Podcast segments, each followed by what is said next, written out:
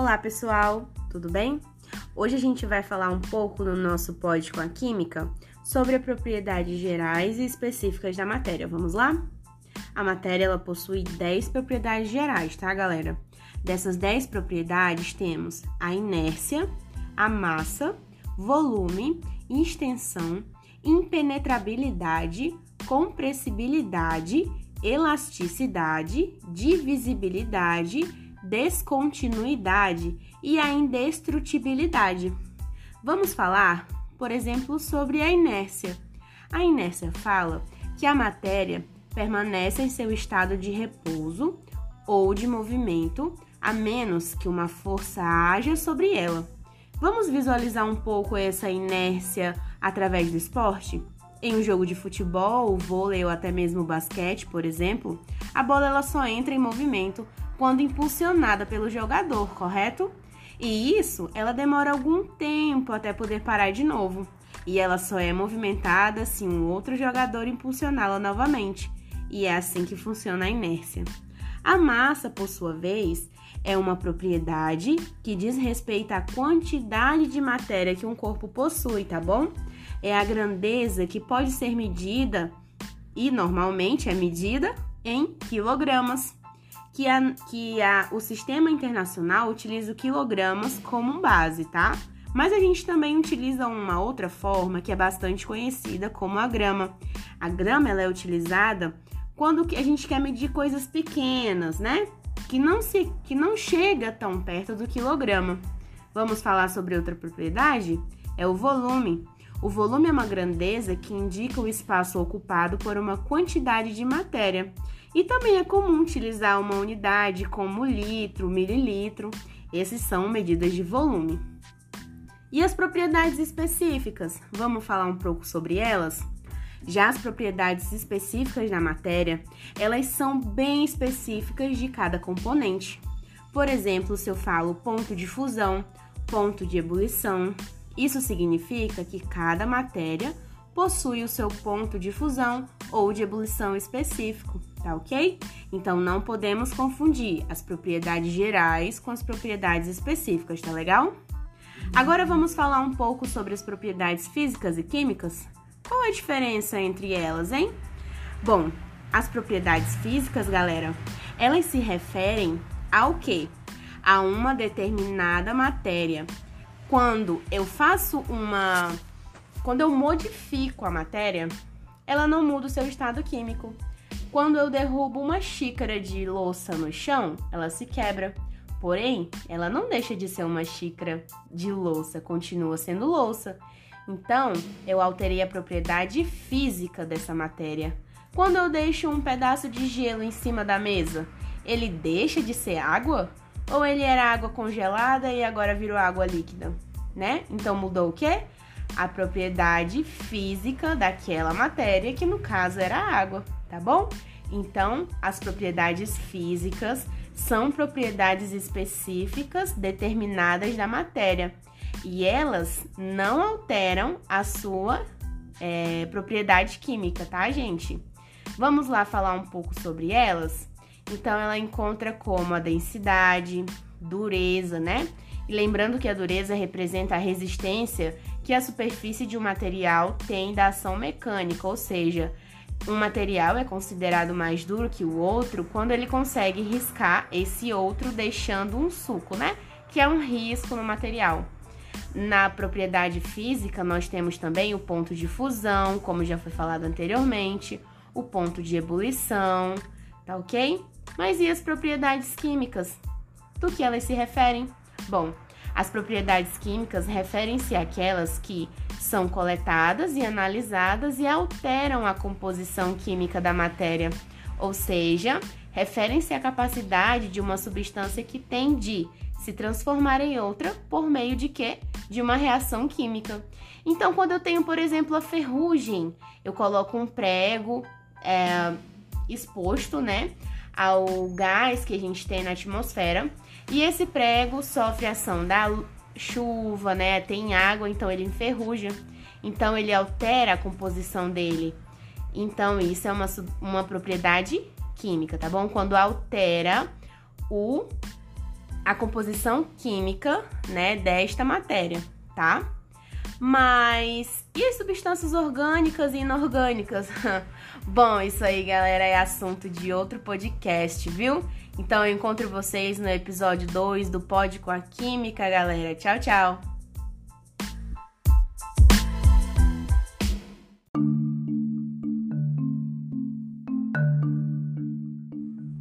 E aí, galera, tudo bem com vocês? Estamos aqui para mais um episódio do Pod com a Química e nessa aula nós iremos ver sobre substâncias orgânicas e as inorgânicas. Vamos lá? Bom, o que é uma substância orgânica? Vocês já pararam para se perguntar isso? De onde vem a palavra orgânico e por que isso se refere a algumas substâncias ou moléculas? E as inorgânicas? Do que se refere ser inorgânico? Será que é tudo aquilo que não é orgânico? Faz até um pouco de sentido, né? Bom, substâncias orgânicas, elas possuem em sua molécula cujo principal elemento é o carbono. Então a gente pode ver daí que as substâncias orgânicas, em sua grande maioria e na sua maioria das vezes, possuem o carbono como uma principal molécula dentro da estrutura, tá bom, galera? Mas e os exemplos dessas substâncias orgânicas? Como podemos classificá-las? Bom, substâncias naturais orgânicas são muito conhecidas também com uma outra palavrinha, e são os hidrocarbonetos. Esses hidrocarbonetos são substâncias orgânicas que apresentam apenas átomos de carbono e hidrogênio em sua composição. Dentre eles estão divididas várias subclasses, como os alcenos, os alcinos, os alcadienos, os ciclanos, várias classes estão compostas dentro dos hidrocarbonetos. Nós temos também outras funções orgânicas, como os álcools, os fenóis, os ácidos carboxílicos, mas isso é um papo para o terceiro ano. Ainda estamos no começo de tudo. Bom, nossas substâncias naturais orgânicas são bastante conhecidas no Petróleo. Isso mesmo, olha só. O petróleo, ele é a principal fonte natural de compostos orgânicos. Dele, a gente retira, por exemplo, a gasolina, o gás que a gente utiliza para fazer aquela comidinha bem gostosa, o plástico, isso mesmo, galera. O plástico que a gente utiliza, todo tipo de plástico, né? Quase todo tipo de plástico é retirado do petróleo como copos de plástico, aqueles garfinhos de plástico, embalagens de alimentos, a maioria delas vem do petróleo e, por incrível que pareça, são substâncias orgânicas, tá bom? Não podemos esquecer isso. Mas onde mais essas substâncias orgânicas são encontradas? Nos alimentos, isso aí. São encontradas então nas proteínas, nos carboidratos, nos lipídios e nas gorduras. Olha só, então, no corpo humano nós temos substâncias orgânicas, né? Nós somos compo nós fazemos parte de uma substância orgânica no nosso corpo. Tem vários tipos de substâncias orgânicas. E uma outra, um outro lugar também que a gente pode encontrar esse tipo de substâncias são nos fármacos, né? Nós temos hoje vários tipos de remédio com várias propriedades que muitos deles são utilizados de formas naturais, retirados de substâncias ou plantas naturais, sendo assim então orgânicos, tá bom? Mas e as substâncias inorgânicas? Bom, essas então não possuem carbono como principal elemento na sua composição, porém, isso não significa que elas não têm carbono, tá, galera? Pode ter sim carbono em sua estrutura, porém, o carbono, por sua vez, não vai ser a principal molécula na estrutura, tá legal? Vamos dar alguns exemplos desse tipo de substâncias inorgânicas? Nós temos os ácidos, que são substâncias que, quando são dissolvidos em água, sofrem um processo chamado de ionização e produzem um cátion chamado H+, e um ânion qualquer. Quando é feito isso, nós temos um ácido. Podemos dar exemplo então do limão, vinagre e limpa alumínio, sabe? Aquele que a gente limpa a panela? Possui ácido, galera. O limão, olha só. E vocês imaginam outro lugar? Pensem aí comigo que possui um ácido bem forte. Isso mesmo, dentro do nosso estômago.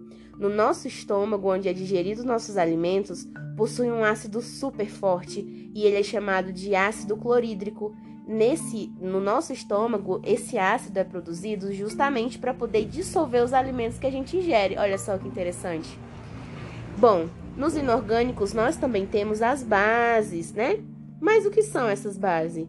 São substâncias que, quando dissolvidas em água, sofrem um processo de dissociação e possuem um ânion hidróxido, ou seja, OH-.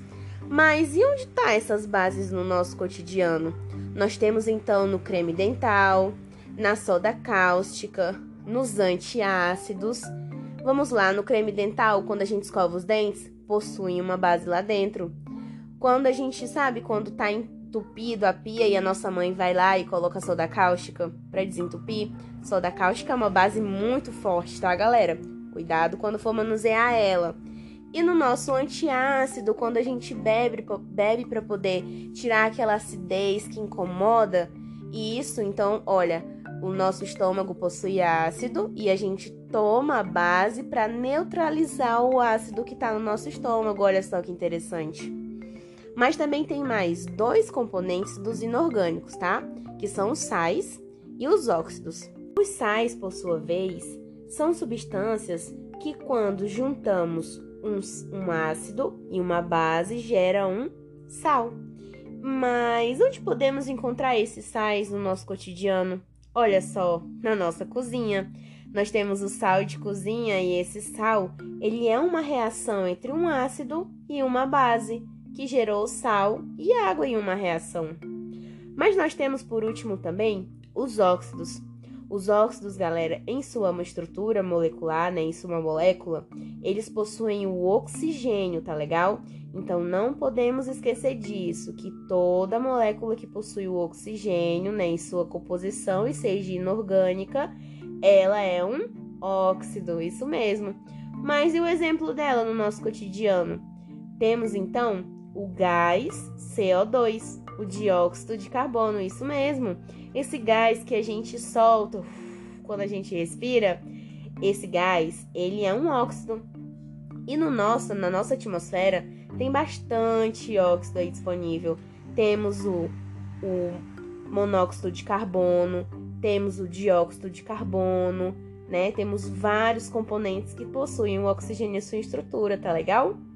Esse é mais um Pode com a Química. Ótimo estudo para vocês e tchau, tchau, até a próxima!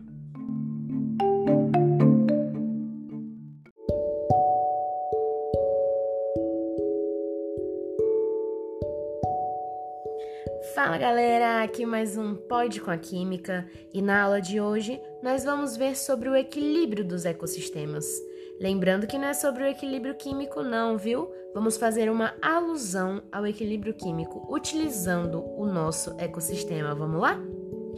Quando falamos em equilíbrio do ecossistema, nos referimos nas condições mais favoráveis de forma que todos que coabitam o mesmo sistema possam usufruir dos meios sem que o prejudiquem o próximo na cadeia natural. Ultimamente, todos nós acompanhamos catástrofes que vêm acontecendo ao redor do mundo, e muitos ainda não entendem que essa relação com a natureza é um aviso desse desequilíbrio que nos acomete. Nesse podcast, nós vamos tentar explicar um pouco sobre todos os fatores, ou quase todos, que, que, são necessários para que exista um equilíbrio natural e como também nós podemos ajudar para que a saúde do nosso planeta sempre trabalhe a nosso favor e não ao contrário. Vamos entender o conceito e saber por que eles são tão importantes nos dias de hoje? O que é o ecossistema? Essa palavrinha é também é bem comum nos dias de hoje, onde busca por um planeta totalmente sustentável tem sido a principal meta de grande parte da população ao redor do mundo. Podemos chamar de ecossistema um grupo que é formado por seres com o mesmo componente biológicos e abióticos e os bióticos e que convivem harmoniosamente sobre as mesmas regiões. Podemos também definir como ecossistema todas as populações que existem em um mesmo espaço. A nossa natureza é muito sábia e funciona de forma mais simples, apesar de muitos não perceberem. Quando falamos de, em equilíbrio, a natureza entende como condições favoráveis para o planeta, e quando falamos em desequilíbrio, por consequência, nos referimos a exatamente as condições opostas, ou seja, condições desfavoráveis. Para que o planeta reaja de forma favorável para nós, devemos sempre manter as condições favoráveis. Também, caso contrário, o que temos é uma reação. Se algo está fora do lugar do planeta, ele reage como algo que conhecemos por fenômenos naturais. Estes podem ser o mais simples que vão que vão de chuvas um pouco fortes até os mais violentos, destruindo populações inteiras.